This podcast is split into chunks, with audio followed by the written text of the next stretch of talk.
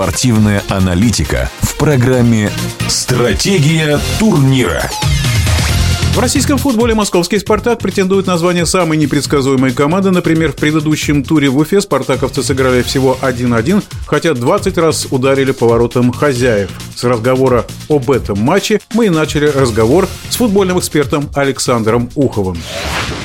Когда я посмотрел статистику матча, я был поражен. Уфа нанесла один единственный удар в створ ворот «Спартака», то есть по всем абсолютно показателям «Спартак» превзошел Уфу. И тем не менее один-один. Это говорит о том, что что-то не так э, в датском королевстве. Честное слово, что-то не так. Потому что иметь такое преимущество и его не реализовать, фраза ну, это футбол в данном конкретном случае не подходит. А потом у меня появилась такая еще информация, буквально вот, что тренер «Спартака» Тедеско уже в Германии. Очень может быть, что перед матчем «Спартак-Локомотив» будет объявлен новый тренер. И очень реально, очень реально, что как раз тренером станет Евсеев. Ну и еще одна загадочная фигура в «Спартаке» – это Кокорин. Да, Кокорин и против «Локомотива» играть не будет. Для чего тогда этот футболист? Э, может, он вместе с ТДСК улетел в Германию? Ну, какие-то чудеса творятся. И Урунов, которого обещали выпустить хотя бы минут на 15-20 с Уфой тоже не вышел. Я думаю, что это не окончательный список чудес в российском футболе. Я имею в виду Тамбов. Ну, про Тамбов это вообще отдельная история. Тамбовский волк, он на самом деле волк-одиночка. На матч в Саранске против Сима пришло полторы тысячи человек. Это менее чем четыре раза разрешенной посещаемости на этом стадионе.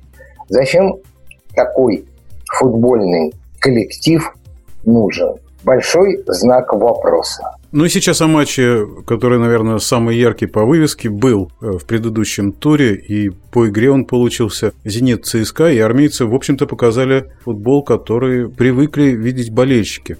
ЦСКА показал, согласен. А «Зенит» показал футбол выше классом. «Зенит» был сильнее. «Зенит» кого-то на две головы сильнее, кого-то на голову, кого-то на пол головы. Вот ЦСКА, он был, по-моему, на голову сильнее. При всем моем уважении к ЦСКА, но это не умаляет достоинств ЦСКА, которые очень хорошо сыграли, при том сейчас ЦСКА на травмах, нету трех основных игроков.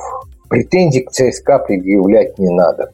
Вместе с Уфой возмутителями спокойствия были и Арсенал в какой-то степени, да, и Ростов, который все-таки не относился к тому моменту к команде, которая является лидером чемпионата. Сейчас мы меряем Ростов по меркам клуба, который претендует на это лидерство. Но вот Арсенал мне, честно говоря, жалко, потому что команда от того рисунка игры, от того запаса прочности, такой задиристости, мне кажется, мало что остается. Команда как-то вот что-то ей не хватает. Да вообще чемпионату не хватает вот этого перца, клуба, который бы мог, вопреки всему, ну, может быть, сейчас Сочи, но я не знаю, насколько это надолго у южан всплеск такой. Сочи, ну, Сочи-то очень сильный по подбору игроков команда, очень сильная. Я все-таки верю в Рубин Слуцкого.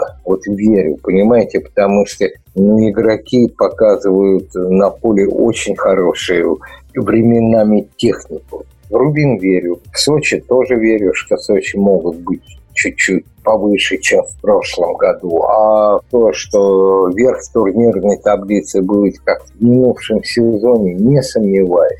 Все то же самое. Единственное, что пусть простят меня болельщики «Динамо». «Динамо», конечно, на втором месте не удержится. Собственно, начинается очередной тур. Там есть два матча, которые стоит выделить. Это вот ЦСКА «Рубин». Мы уже достаточно и об армейцах и о Рубине сказали. И вот э, «Локомотив» «Спартак». «Спартак» не выиграл в Уфе, «Локомотив» не выиграл в Екатеринбурге. Букмекеры, на мое удивление, больше ставят на «Спартак», чем на «Локо». С чем это связано, я не знаю, но наконец-то забил Смолов. Правда, он имел четыре момента, четыре момента. Два, ну, просто казалось, ничего некуда будет деваться, кроме ворот.